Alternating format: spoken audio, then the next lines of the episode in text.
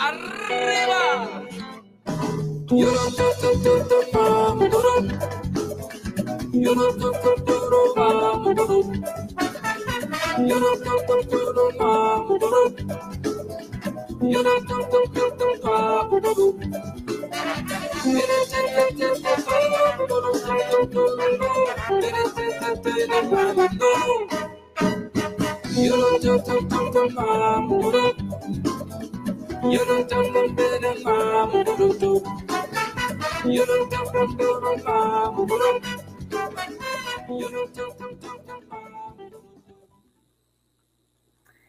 Tá aí. Boa tarde a todas e todos. No ar, mais uma live do Paralelo 30. Nessa sexta-feira, 3 de julho de 2020, 3 horas e 2 minutos. Atualizando aqui a temperatura em Rio Grande, chegando nos 12 graus. Sensação térmica abaixo de 10, 9,4. E a umidade relativa do ar é 65%. Esse é o inverno rio-grandino, uma ótima tarde aí. É verdade. E o nosso boa tarde e o agradecimento né, a, a, toda a organização e articulação coletiva é, feita aí pela Andréa, que vem representando o CEPER Sindicato e chamando colegas, né, professora, professor, estudante, representante é, de, de alunos e alunas também, e eu comentava, antes de, de passar para vocês, comentava aqui antes da gente entrar no ar, uh, que nós tivemos só na chamada, que foi feita já tardiamente, a gente fez ontem à noite ali a chamada, é, mas a gente já teve mais de 700 pessoas envolvidas, alcançadas com a chamada, e eu disse para o Rafa, né, isso mostra a força que tem uma organização, uma articulação coletiva, né, Andréia? Boa tarde. É verdade. Boa tarde. Boa tarde. Boa tarde, Deca. Boa tarde, Nilson, Cibele, Rafa, Gabi. Também quero agradecer aos colegas que se dispuseram e a Gabi aí a estar aqui conosco hoje conversando um pouquinho, né, sobre este tema que nos move, né, que na, na verdade uh, move a nossa vida. É, nós vivemos, né, porque somos educadores e não tem como não conversar sobre isso, né. É isso mesmo. E, e já, é, então, anunciando a nossa pauta, a, a gente hoje vai falar da situação né, da, da educação no estado do Rio Grande do Sul.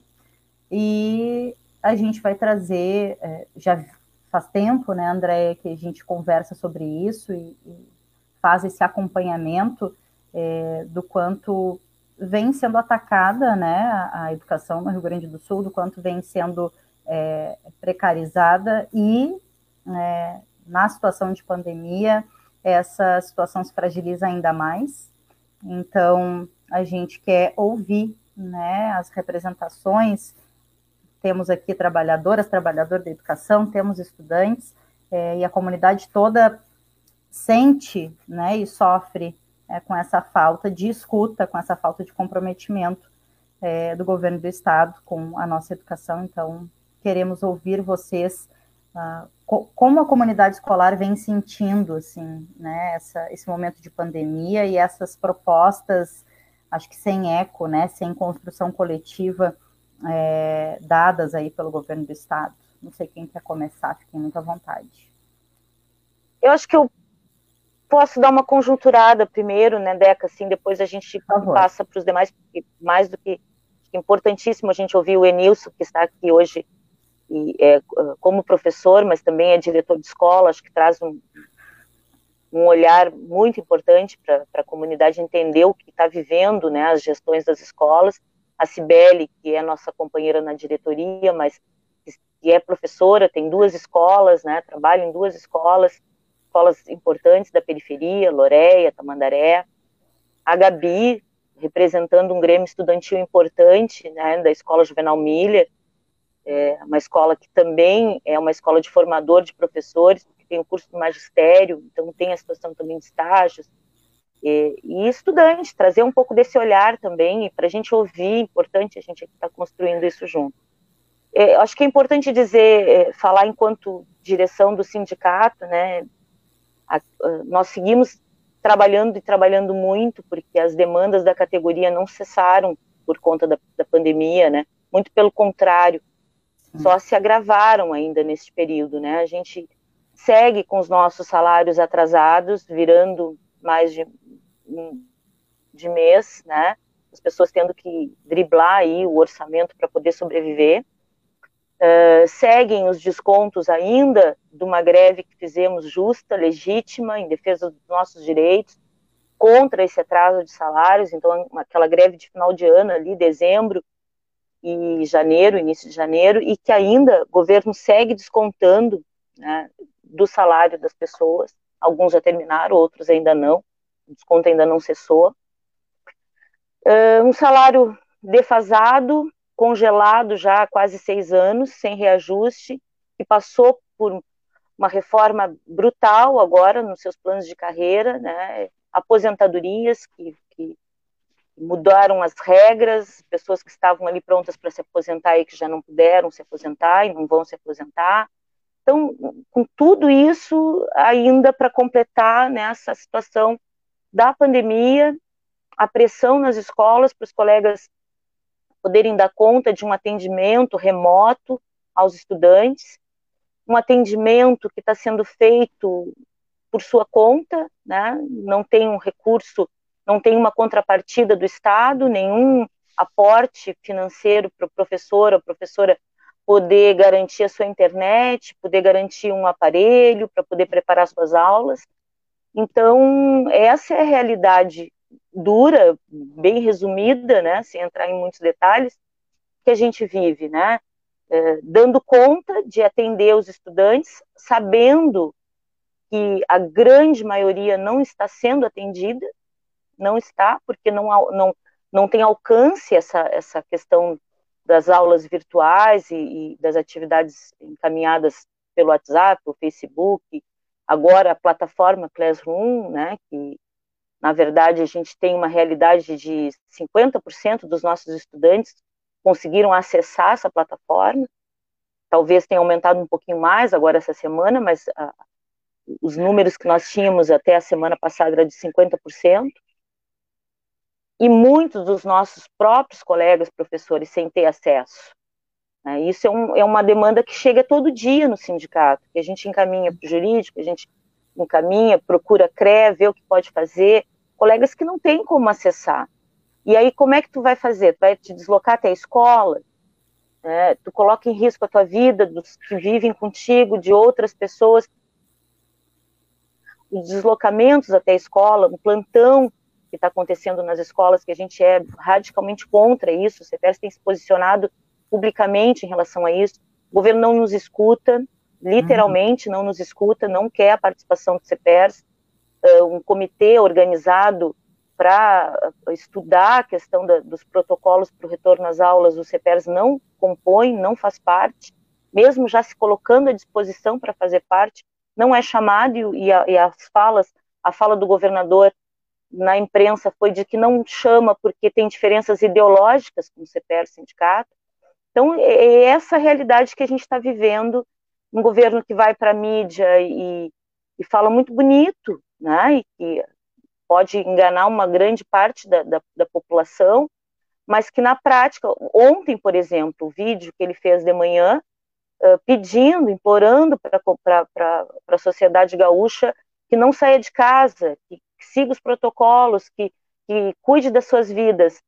Mas a ordem para as CREs e que automaticamente vão para as escolas é que se mantenham os plantões, que os professores, as equipes diretivas, funcionários de escola têm que seguir atendendo nas escolas. Então, é um discurso para uns, né? E, e na uhum. prática uh, tem uma postura totalmente contrária, com seus servidores, com a preocupação com seus servidores, nós que estamos ali, os educadores ali na ponta, não há. Então, um uhum. pouquinho só conjunturando isso, né? E eu acho importante. que é importante a gente começar, de repente, talvez pelo Enilson, assim, ouvir um, um pouco, uhum. né, das escolas, das direções, as ordens, o que recebem, né? Como que os gestores estão uh, tentando driblar toda essa, essa loucura loucura que a gente está vivendo. Ah, importante, fiquei agora é, pensando também nesse, nesse discurso, né, de por favor, fiquem em casa, uh, e, e uma, uma ação imposta diferente, né, abrindo escolas e, e, exigindo uma, uma dinâmica que nem não condiz com a realidade nem de professores, e, e acho que na maioria dos alunos também não, uh, o quanto isso estimula a população a não cumprir o distanciamento, o isolamento, né? Porque uh, fica muito no exemplo. A gente tem muito essa é, a expectativa, né, enquanto comunidade, enquanto população, do que, que os gestores estão é, dizendo e fazendo. Então, se a gente propõe algo, né, lança um discurso muito bonito, mas age de uma forma diferente, sim, né, as pessoas vão descumprir, como a gente tem visto muito acontecer, né, as pessoas vão descumprir é, a, a, necessidade de, de, cuidado, de distanciamento, e a gente cobra de quem depois, né? Então, acho que é algo que a gente precisa estar muito atento também.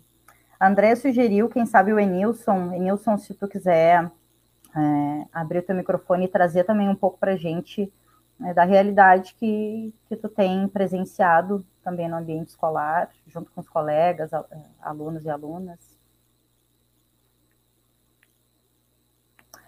A gente, a gente não está te ouvindo. Ah, agora parece que tu ficou sem áudio. Vamos ver. Ainda não. Quem sabe para a gente evitar que tu fique sem, sem tira o fone e, e, vamos sem fone mesmo, a gente fecha os nossos microfones aqui. Vamos ver se agora a gente consegue te ouvir. Tá, boa tarde a todos. É um prazer estar com os amigos aqui, né, com, com os companheiros para discussão. E, e eu ouvi muito baixo a ideia geral dessa incoerência que é Uh, enquanto no futebol ali é uma muito grande para que não tenha o que de fato está certo, para as escolas há uma que a gente trabalhe. Agora vocês olhem aqui a situação nossa de, de Bujuru, que é uma situação ímpar. Né? Uma escola ímpar, os alunos vêm da estrada, mas a primeira pessoa de São José do Norte que foi confirmado ah, com, com Covid foi motorista do nosso ônibus. Então, só aí já é um sinal de alerta suficiente. O, o ônibus aí com, com 20, 30 crianças são 800 contatos diários de, de transmissão. Outra questão que, que eu não, não vi se a Andrea abordou, mas é a questão do, da internet. Antes do programa começar, eu me criei em valeta, estampando jogando futebol, subindo em árvore. Então, para nós, que somos migrantes digitais, é muito difícil é, a utilização das tecnologias. Mas, como tudo na vida, a gente se esforça para usar. Já o meu ente netinho aí, ele aprendeu o WhatsApp dele, mas quer ver o que, a Mana está escrevendo, e saiu lendo, ficou boca aberta. Né? Então, são, são diferenças assim, fundamentais. Só que não basta isso. Tem uma professora na escola, por exemplo, que tem uma boa propriedade rural, ela paga 250 reais de internet via Embratel e não tem um bom contato. Então, uma coisa é a nossa necessidade de os meios, o, é preciso que os alunos usem, os alunos e os professores se comuniquem pelos, pelos meios virtuais, né? mas não é educação. Poderá no futuro ser.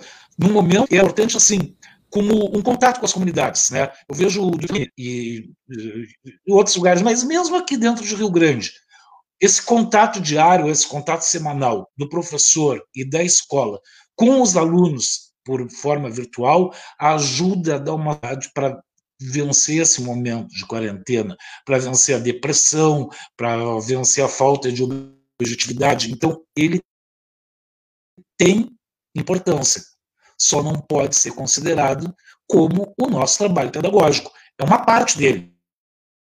Uma parte importante, uma parte necessária, não pode ser desconsiderado.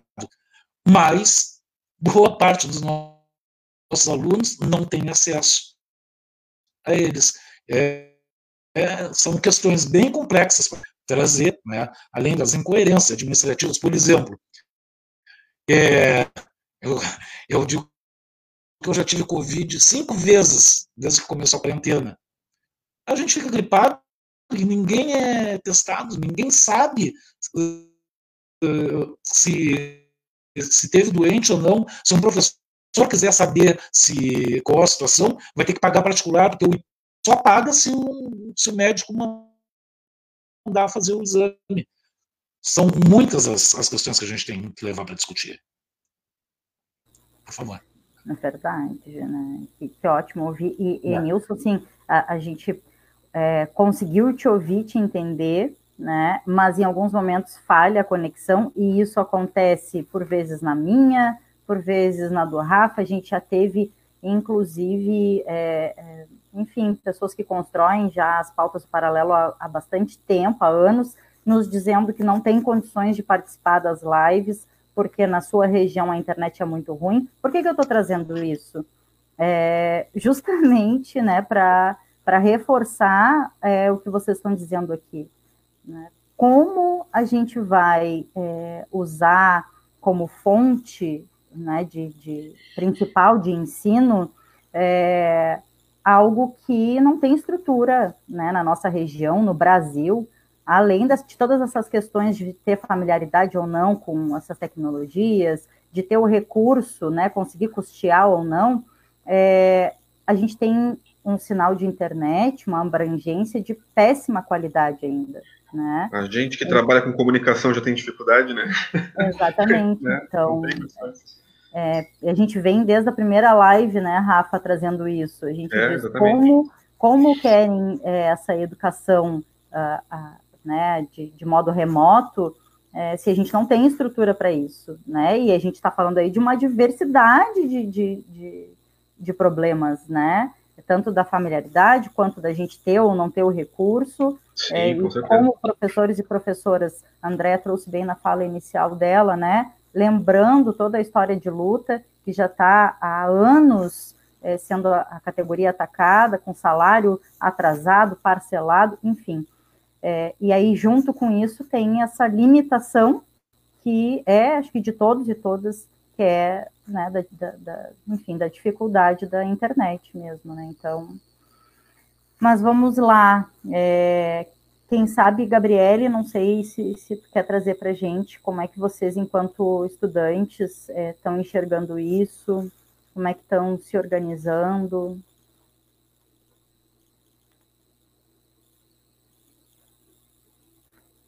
Acho que acho que tem que abrir isso. Me escutar. Agora sim. Que está meio travado aqui para. Deu? Primeiramente, boa tarde, né? Eu queria agradecer o convite para essa live. Acho bem importante nesse momento que os estudantes sejam ouvidos, né? Que não é uma coisa muito. que acontece muito dentro da escola. Uh, e eu concordo muito com o que a André e com o Enilson disseram, né?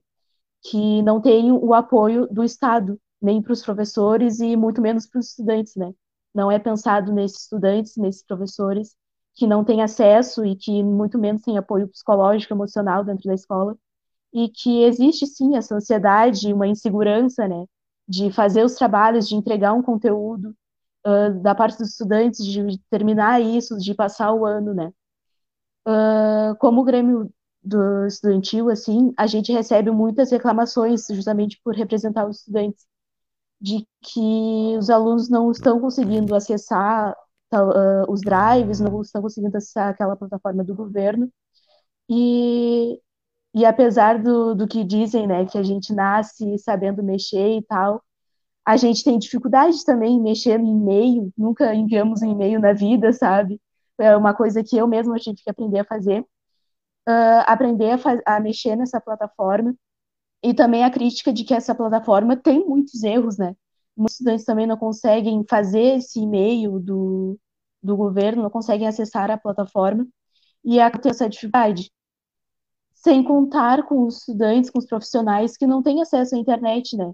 Que aí a dificuldade é bem maior. Uh, mesmo nas aulas presenciais, uh, alunos e professores não tinham, às vezes, condições de ir trabalhar, né? Não tinham uh, como pagar a passagem, não tinham nem o que comer em casa. aí existe também essa questão da merenda, né?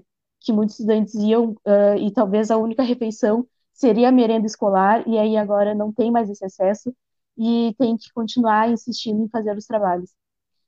Uh, também queria falar, né, que, que existe uma dificuldade em conciliar uh, trabalho, conciliar as atividades, as, a, conciliar as atividades domésticas, muitas vezes por parte bem maior, assim, das mulheres, né, uh, e talvez, sei lá, quando a pessoa tem que cuidar de algum irmão, de algum sobrinho mais novo, uh, e isso no dia a dia não é pensado, sabe? Uma, uma, uma grande crítica que acontece é que a quantidade de trabalhos, a quantidade de conteúdos que é entregue aos estudantes uh, é bem maior durante a pandemia do que nas aulas presenciais, né? E aí acaba sendo um peso maior por essas pessoas já não terem um, um certo apoio emocional e estarem preocupadas em fazer as atividades. Eu acho que de início é só isso. E já é bastante coisa. É verdade. É, tem uma série. Não, muito, muito bem colocado. É importante a gente pensar nessas questões todas, né? E, e é, passando até para a Cibele, Cibele, para tu trazer um pouco também é, como tu, tu tem vivenciado, percebido isso, uh, são muitas questões né, que vão sendo levantadas e que fica cada vez é, mais nítido de que não há é, nenhum espaço de escuta né, da gestão do governo do Estado é, é, por parte de ouvindo professores e professoras, estudantes, famílias, né, que muitas vezes são é, caladas, né, que não são ouvidas. A Lilian Ney é, tem uma série de comentários ali, o Rafa daqui a pouco, quem sabe, consegue trazer, mas a Lilian Ney traz justamente isso. Ela diz muitas vezes nossas vozes são caladas em diferentes situações. A internet e suas tecnologias também se incluem nesse movimento. Como pensar educação se nem todos têm o mesmo acesso às mídias? Ou como se organizar para os estudos online se muitos desses estudantes não têm, muitas vezes, nem um celular? Então, é, é, uma das questões que a gente está trazendo aqui, é, né, e mais uma diversidade de outras situações da vida real, né, que, que a André, o Nilson, a Gabriele já trouxeram aqui para gente, e que mostram que não existe escuta, e, e, e não é, uh, uh, o governo do Estado não, não, ele não escuta, e não é o sindicato que ele não escuta, né, ele não escuta a categoria, ele não escuta quem está ali trabalhando, quem está ali estudando, né? E isso é bastante grave, né? É, não sei se vocês estão me escutando direitinho aí. Eu queria Sim. agradecer, então, por poder participar desse debate, né? Uh, boa tarde para todos. Gabriele, como é bom poder te ouvir, né? Então, enquanto professora, os teus anseios, assim, eles se cruzam com os meus, porque a gente entende. Eu sou professora da série Sinais do Ensino Fundamental, trabalho com a EJA, que é uma preocupação grande que a gente tem agora nesse momento, e também trabalho com ensino médio, né? As duas escolas que eu trabalho, a gente tem uma adesão baixa, assim, né, no acesso ao aplicativo, uh, baixa, se a gente for comparar ali as turmas e as regiões dessas duas escolas, né, também uh, na entrega dos materiais físicos, que também a gente tem que dar conta, então, enquanto professora, eu posso dizer que a nossa situação é tentar uh, entender, né, essas determinações que vêm através uh, da direção, da coordenação da escola para nós, e como que a gente vai traduzir isso para os nossos alunos da melhor forma,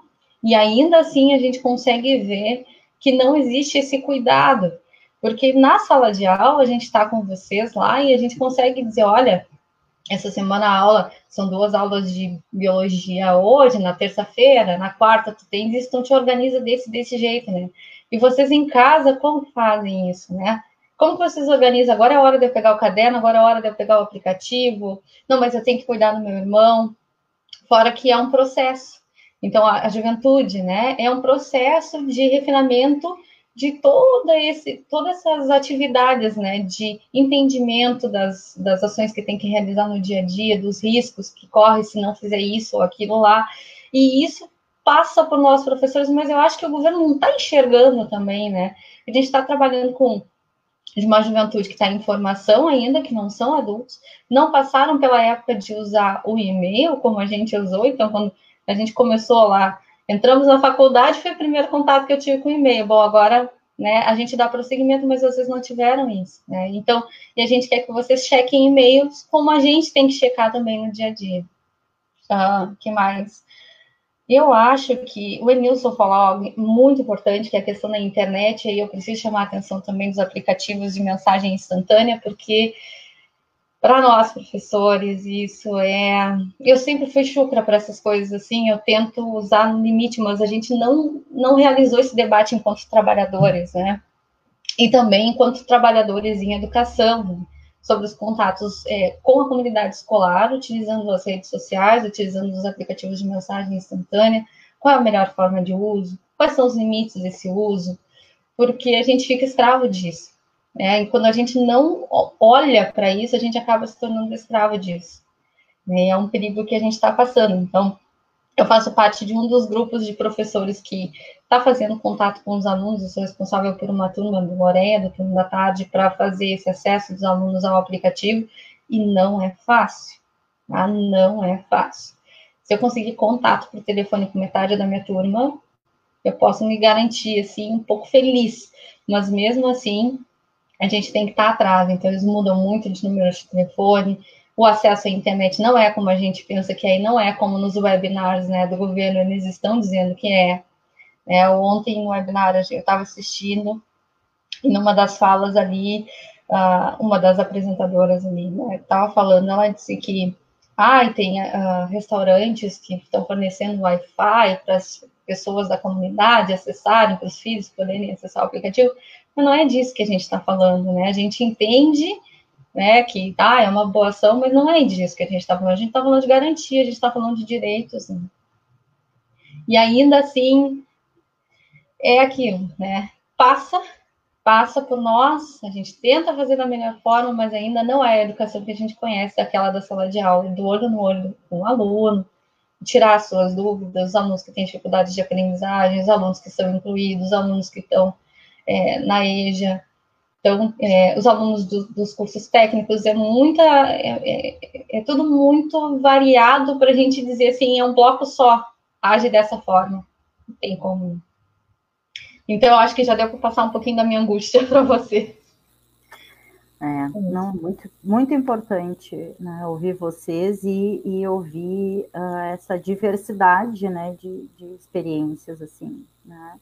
Uh, disse já no início da live aqui uh, da importância e um dos, uh, uma das, das, formas que a gente conseguiu enxergar o quanto a construção coletiva, que é uh, o que a Andrea de pronto se propôs quando a gente convidou né, o CPS para conversar sobre esse assunto, é, e aí a Andrea disse, vamos ver professor, professor, diretor, diretora, enfim, estudantes, para que a gente consiga ouvir várias pessoas, porque uh, acho que isso é, comentei no início, né, que o, um dos resultados disso é o alcance que tivemos, né, em, ali em uma hora já da chamada circulando, a gente tinha mais de 300 pessoas alcançadas, hoje já passou de 700 pessoas alcançadas só na chamada, é, e por que, que eu estou trazendo isso? Né? Justamente para reforçar que aqui não é só o CEPER Sindicato, e olha que só o CEPER Sindicato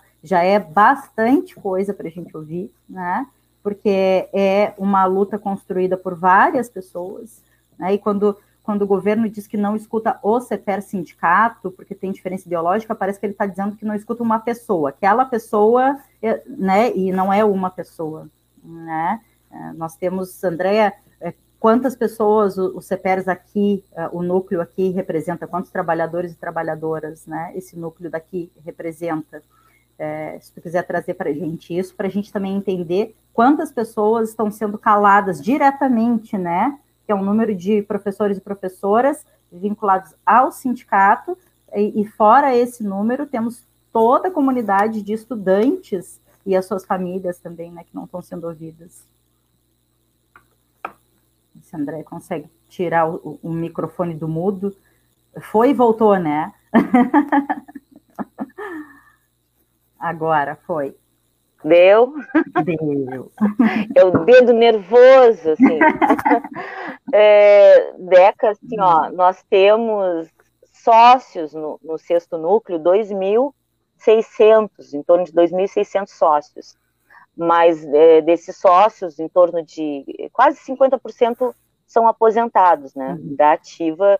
Mas, na verdade, assim, a gente tem uma categoria hoje atuando em torno de do, perto de 2 mil, 2 mil trabalhadores na ativa, né, em toda a nossa região, Rio Grande, São José do Norte, Santa Vitória do Palmar e Chuí, né, e mais os aposentados, claro. Né. No, no estado, nós estamos com 80 mil sócios, né, mas é uma abrangência de mais de 100 mil trabalhadores em educação, entre ativo e aposentado. Então, é, é, disso que a gente está falando. Isso é. os diretamente, como tu diz, né? Uhum. Mas, na verdade, a gente representa, se tu contabilizar é, que é, entre nós, nós temos todos os estudantes, são 16 mil estudantes na nossa rede estadual, envolvendo esses 4 mil municípios, um pouquinho mais 16 mil, não sei dizer exatamente, mas é mais de 16 mil estudantes. É, e as suas famílias, porque na, e as nossas famílias e o que está em torno da gente, né? Porque tudo isso está envolvido nesse nesse sistema, né? Porque é, principalmente quando a gente escuta tanto a Cibele, o Enilson e a Gabi nos quatro, nos três contextos, né? O professor ali da ponta, o diretor de escola que está com essa tarefa, é professor, mas está com essa tarefa administrativa e que tem um peso muito grande, porque fica sobre ele também a responsabilidade por todos os seus colegas, né, os professores e trabalhadores e os estudantes, e, e, a, e o que a Gabi nos traz de ansiedade, e que a gente acaba percebendo isso, que é, é para mim é nítido, né, há um adoecimento muito grande na nossa categoria, nesses nossos estudantes, e o que está em torno de nós, porque as pessoas que estão na nossa volta também adoecem e sentem essa ansiedade a preocupação com uma pandemia, que não é pouca coisa, não é, né?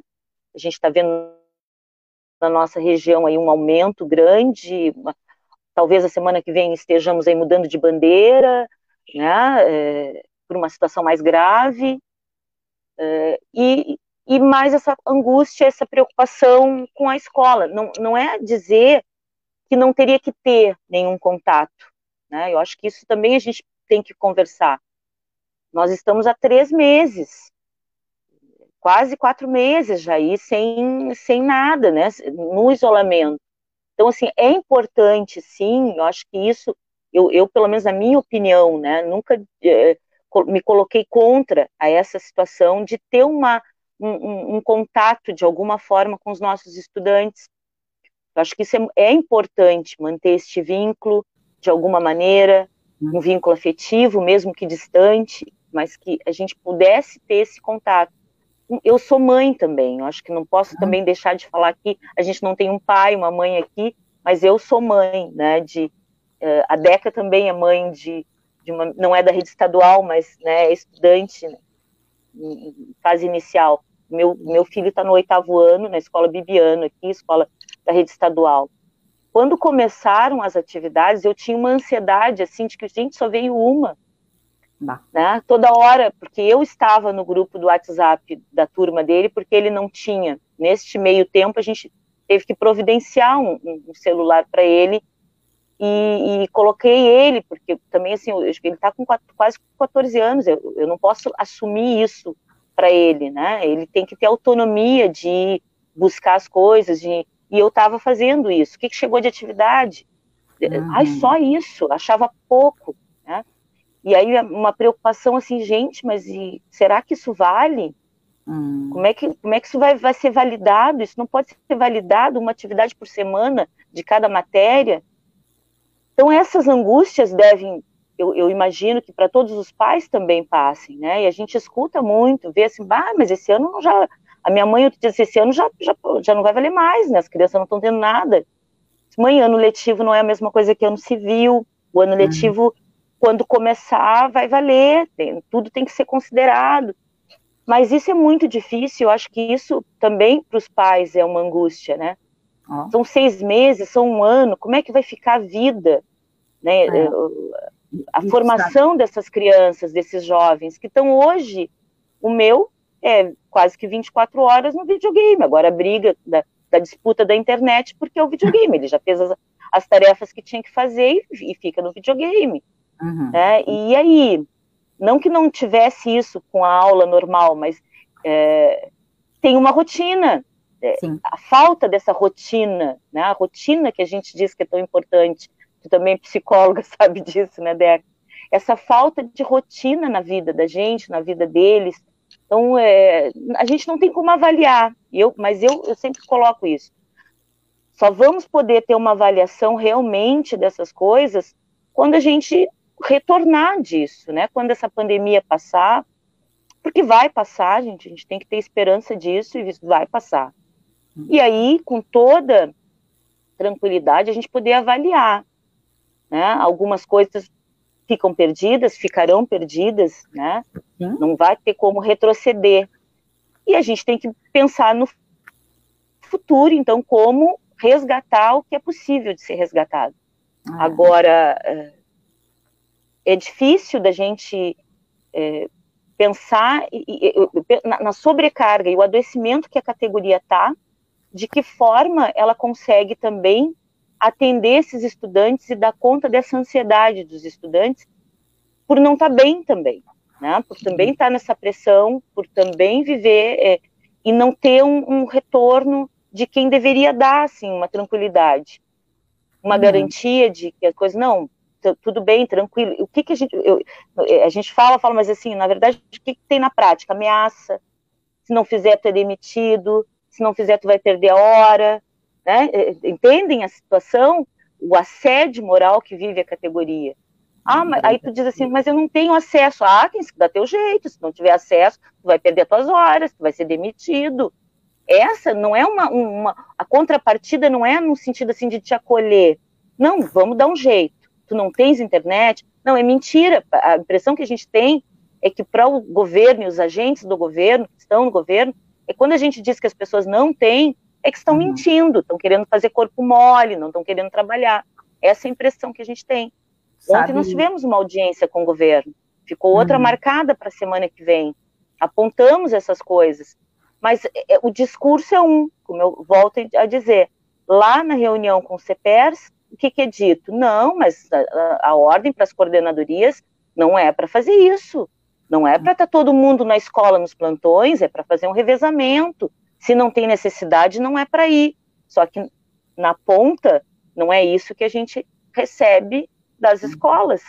Não é isso que é passado para as direções. É a ameaça. É gente indo trabalhar mesmo no grupo de risco, porque se sente ameaçado de perder uhum. o seu uhum. emprego, porque é dito com todas as palavras. Olha, tu pode perder, tu, tu. imagina numa situação que, que a gente está vivendo de desemprego, de, né, é, de sem amparo, tu ainda ter a, a, possibilidade de perder aquele pouco que tu ganha. Sabe, Andréia, que eu te ouvindo, lembrei que esses tempos eu estava conversando com um colega de vocês, professor da rede estadual, Uh, e lembro que eu ainda coloquei para ele, eu digo, a, o que eu percebo, né, de, de fora, não, não sou educadora, o que eu percebo da situação dos professores, professores servidores do Estado, é que parece que são colocados é, como se fossem é, trabalhadores informais, que a gente sabe que esse tipo de situação acontece muito no trabalho informal, ou até uh, em pessoas que trabalham em regime CLT é, para o comércio, né? E, e, não me parece uma realidade de é, serviço público, né? Que teria uma outra visão, né? E óbvio que a gente luta há muito tempo para que é, todo e toda trabalhadora tenha os mesmos recursos e a mesma qualidade de emprego que servidores, né? Ah, e aí, quando eu disse isso, esse colega de vocês me disse: Olha, é, eu não vejo essa qualidade no serviço público, eu, enquanto servidor público. Eu me vejo exatamente assim como tu está caracterizando é, o trabalhador informal, é, o trabalhador do comércio. Né? E, e é dessa forma né, que toda a categoria sente né? E é dessa forma que o governo acaba passando também para essas pessoas. A gente uhum. tem pessoas, é, né, na direção, enfim, lá nas escolas no plantão, que são grupo de risco, se colocando, né, em risco de, de, de adoecimento, de morte, é, para não perder o emprego, é algo absurdo e é algo que a gente denuncia até para quem trabalha para o comércio, até para quem trabalha é, é, né, de forma informal, né? Quem, quem, é trabalhador informal, a gente diz, ó, oh, isso que estão fazendo contigo é absurdo. E a gente está vendo uma categoria de servidores e servidoras passando a mesma situação, já estendendo também, né, Gabriele? Aqui a gente está falando de uma relação trabalhista, mas obviamente não tem como alunos e alunas não sentirem, né, é, toda essa precarização e todo esse ataque à educação que passa por, por professores e professoras, mas óbvio que chega também em alunos e alunas, né? Deixa eu trazer rapidinho aqui, gente, são 3 horas e 42 minutos, eu vou trazer rapidinho aqui alguns comentários, tá? É, a gente tem ali do perfil do Cine Dunas Cassino, mandando um beijão para o pessoal do Cine Dunas e reforçando a importância é, da gente estar tá próximo do Cine Dunas, que é o nosso cinema de calçada que precisa ser mantido é, e, e, a gente vinha sempre reforçando aqui a programação do Cine Dunas, e agora fechados, a gente também está ali acompanhando. A, a Janete né, é professora do Estado, e a Janete diz: ó, boa tarde, prazer em ver vocês. Aqui é a Janete do Silva Gama. Minha preocupação, para além das aulas remotas durante a pandemia, é com a permanência das mesmas em percentual híbrido na educação básica, a qualquer tempo após a pandemia qual o produto humano uh, desse processo. Sabemos que é um projeto muito maior do que acesso a equipamentos e redes de conexão, tá? Então, o comentário da, da Janete está aí. E, na sequência, temos ali é, o, o, Conrado Wesley segue a luta, o Carlos Medeiros diz que a luta continua e que a família está acompanhando em paralelo. A Maíra Salcedo dá boa tarde, parabéns pelas falas e diz: o governo está exigindo 85% de participação das alunas e alunos no Google Sala de Aula, para não cancelar o ano de 2020, e todo o trabalho já realizado, inclusive com mais ameaças aos salários. De acordo com a Constituição, a LDB, a educação é direito de todos e dever do Estado. Como professora, não me sinto confortável em excluir 15%. Como solucionar? Né? Ela pergunta. É, temos ainda a participação do Luciano Fernandes. Ele diz: para além da necessária e vital preocupação sobre a pandemia e suas consequências no ambiente escolar, temos também o atropelamento de um processo que deveria ser debatido e fomentado estruturalmente, tanto na parte física quanto profissional. Estamos tentando dar um pulo para outro momento da educação, sem tempo de projetos e aferição das consequências, dos resultados. Antes, raros casos, a aula se dava na escola, ou seja, fora de casa. Hoje exige-se que a, se exige que a aula seja em casa, avançando. Não, não peguei a continuidade ali do comentário, Rafa. Não sei se para ti fica disponível. É... Não, não fica, é porque está muito grande, não entra na plataforma, que tem que ver lá pelo, pelo Face. Né? Tá, eu vou ver se eu botar ele no Face. Mas, é, Andréia, ou enfim, fiquem à vontade se alguém quiser já trazer sobre esses outros posicionamentos. É, avançando sobre a vida familiar sem ouvir os pais, sem considerar os diversos ambientes, muitas vezes desorganizados, fragilizados pela vigente situação de isolamento social. Muitos obstáculos. A cereja do, é, o, é o governo insensível e quase inacessível. É a continuação do comentário do, do Luciano. Uhum. O, Obrigado. que eu, que eu gostaria de falar ali, eu achei muito bons os, os comentários que os, que os, companheiros colocaram, mas uh, uma questão específica dos, dos diretores que também afeta muitos professores. É toda hora curso e live. Os cursos do, os cursos do Sebrae são vergonhosamente os mesmos dados há 22 anos atrás no fatídico governo Brito. Aquela bobajada de o diretor tem que ser é transformar a escola em empreendimento. Então, já começa direto por uma concepção errada de educação.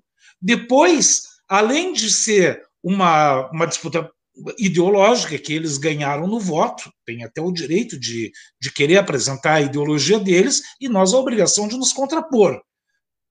Mas é uma coisa de 22 anos atrás, uma bobajada, e que a gente é obrigado a assistir para ganhar a efetividade. Bom, fora isso, tem um, um monte de outros cursos para diretor que tem que fazer toda hora. Tinha um dia que tinha quatro lives no mesmo horário. E assim, aí tu vai ali assistir aquela live, tu não pode participar, tu não pode falar, tu vai, é, tu tem que mandar por escrito algum questionamento, só respondem as que interessam. A única coisa interessante de todas, de todas essas lives foi o momento que a coordenadora disse para nós que nós vivíamos na caverna, o que ela tinha razão, embora ela também esteja dentro da mesma caverna, né? Mas nós precisamos de fato nos abrir, mas nós temos que nos abrir rebentando os grilhões com as nossas mãos. Não é sendo tutelado por um governo de faz de conta, porque é isso que o governo quer. O, o prefeito de Porto Alegre e o governador do estado estão muito bem durante a pandemia. Foram fazer uma olhar a opinião pública sobre eles, eles estão muito bem porque o que eles dizem na TV eles parecem assim, magníficos. Só que aqui a gente vê as pessoas tudo caminhando, tudo pegando, transmitindo Covid uns para os outros. Já estourou em Rio Grande, estourou São José do Norte. O Estado provavelmente hoje vai ter bandeira preta em algumas regiões. E todo aquele discurso.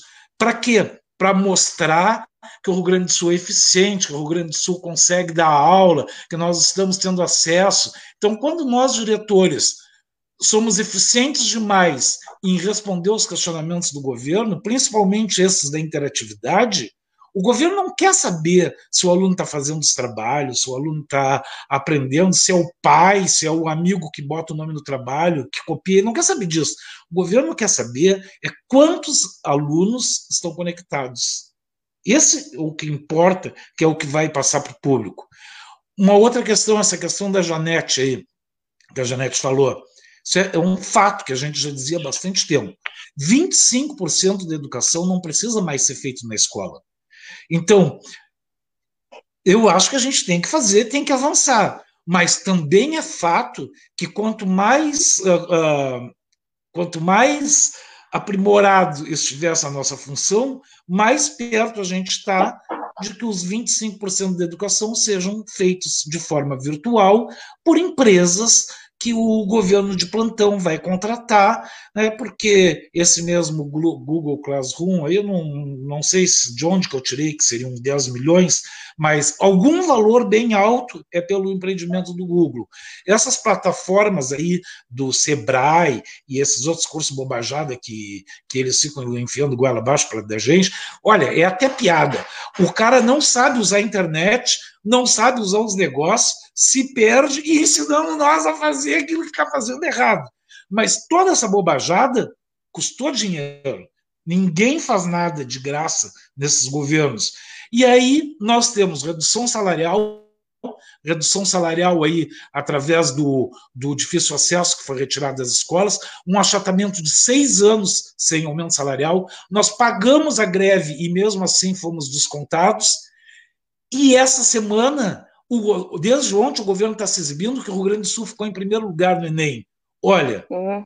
se ficou em primeiro lugar no Enem, não foi por causa do governo, foi por causa de uma categoria que é das mais dinâmicas da luta, mesmo as pessoas mais atrasadas no enfrentamento do sindicato e das lideranças, elas crescem nessa discussão e essa discussão vai para a sala de aula. Então, o governo não fez nada para obter esses méritos, até porque se tivesse feito, seria o fruto de um outro governo que também é, vinha na mesma lógica de achatamento, de redução de turmas, de enxugamento da máquina, enquanto que, ao mesmo tempo, o governo vai liberando hoje uh, bastante dinheiro para a agricultura, eu não sei se é para o Pronaf ou se é para os grandes, mas que liberou muito dinheiro para os empresários e que não libera para as categorias dos funcionários públicos. Quando libera, é para segurança, para se garantir de ter quem bate em nós lá na frente da praça.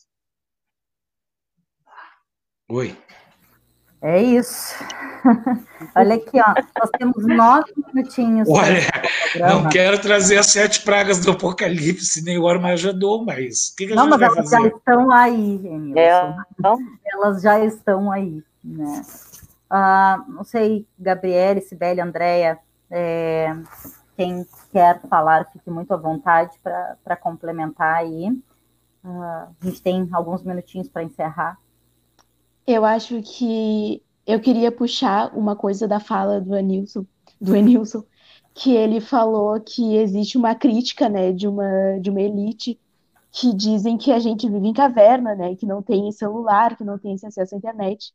Mas parece que são essas pessoas que vivem numa caverna, que não, ou que simplesmente não querem abrir o olho para como a sociedade funciona de fato e como ela, ela realmente é, né?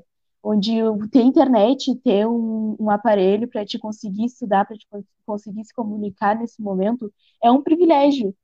E isso tem que ficar bem claro, que não existe esse apoio para para ter, eh, sabe, essa comunicação, para te continuar com o teu trabalho, uh, e que já não existia antes, onde o, a, o próprio salário do professor, que é uma pessoa que te ensina, que vai, sabe, não, já era atrasado, já é parcelado, ou às vezes nem recebia, e as pessoas acham que a culpa é nossa, que a culpa nunca é do Estado.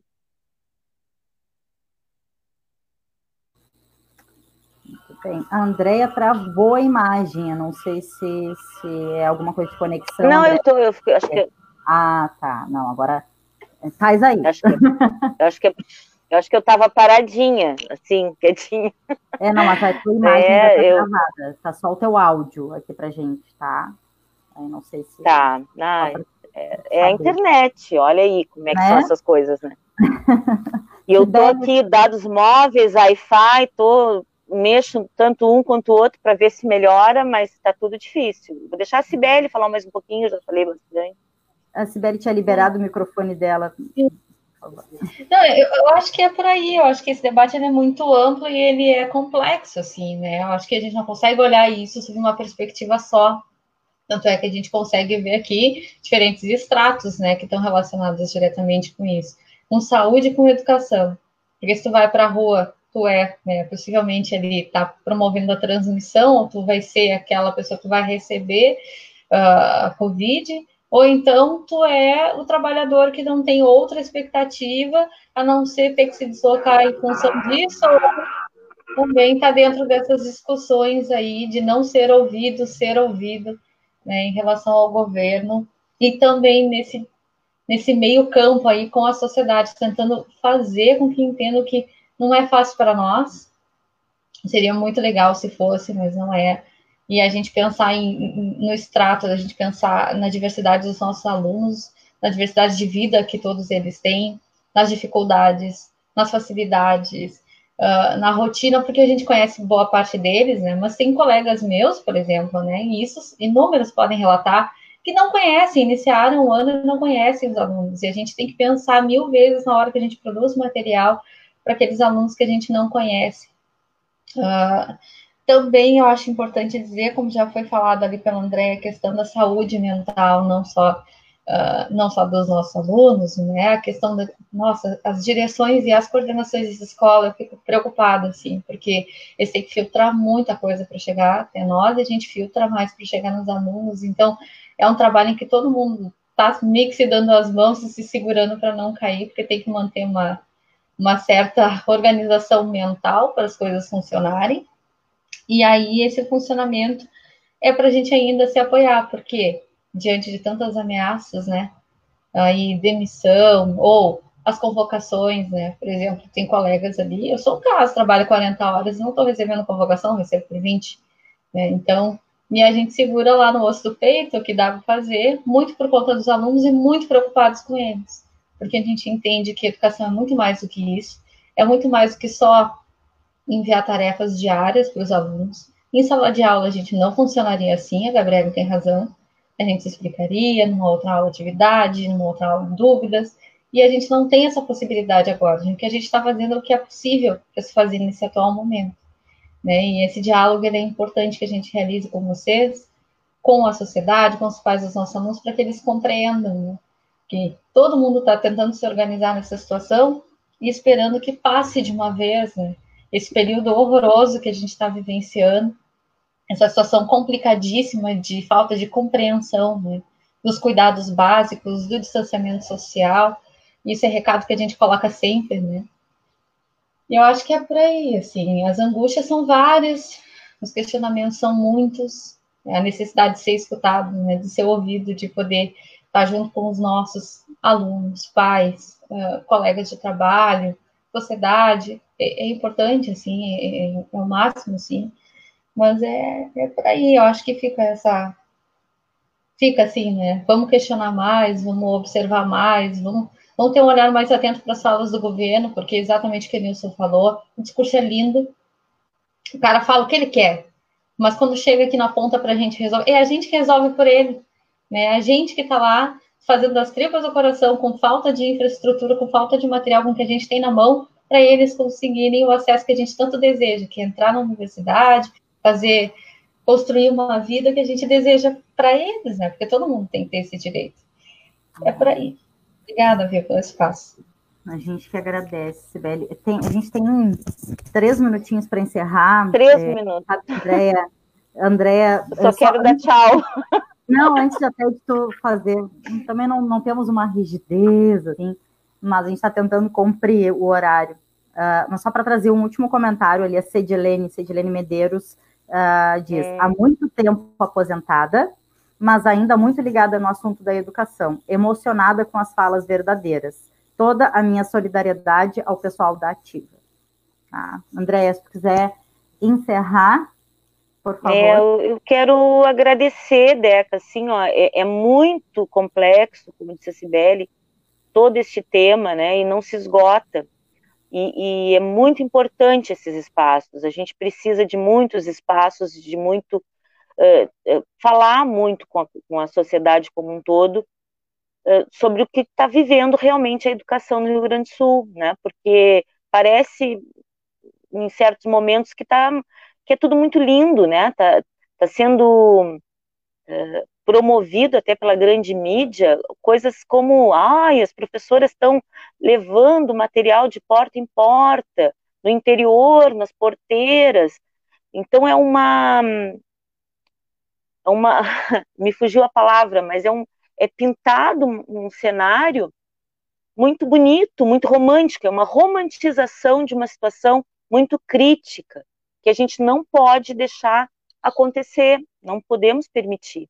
Na ponta, na realidade, a gente está com uma categoria massacrada, massacrada, adoecida, os nossos estudantes sem o acesso e sem o direito garantido do que realmente necessitam, que é educação pública de qualidade, porque eles estão tendo que custear pelo pouco acesso que eles estão tendo, na verdade, né, porque tem que pagar a internet, tem, eles estão custeando, né, um, um, que é um direito público. Então tem muita coisa que se, se a gente aprofundar é uma é um dia inteiro aqui de conversa, né? E que precisa ser aprofundado. A gente não está dizendo que não deva ser. A gente tem que aproveitar sim, não pode deixar que isso passe como disse a Janete, isso é um projeto que estava em curso, foi implementado agora goela abaixo na pressa e que com certeza se planeja continuar e a gente não vai permitir, não pode permitir que não sejam avaliados o, todo todo o processo de uma forma muito real, muito concreta. É, então, se não nos dão espaço, a gente vai cavar espaço, sim, para falar e, e, ser ouvido. Tá? Então, muito obrigada Deca, Rafa, obrigada a todos que participaram aí com os comentários, os colegas, Maíra, Cedilene, a Lília, né, enfim, todos que fizeram os comentários e, e participaram aqui com a gente. Gabi, leva um abraço aí para todos os estudantes da nossa rede. A gente está com muita saudade. Eu não estou com sala de aula no momento, mas nunca deixei de estar convivendo com vocês, porque os estudantes estão sempre na luta junto conosco, em todos os atos, em todos os movimentos, e a gente está com muita saudade de estar junto, mas vamos, vai passar. Eu acho que isso que a gente tem que, tem que ficar torcendo sempre e pensando que isso tudo vai passar. E a gente vai estar aqui. A educação vai continuar, os educadores, os estudantes vão estar aqui. Firmes. Vamos resistir. Obrigada, Enilson, pela tua disposição, Sibeli. É, Vamos seguimos. A gente agradece. É, Com certeza. Tanto a disponibilidade. Oi, abri aqui. Tá?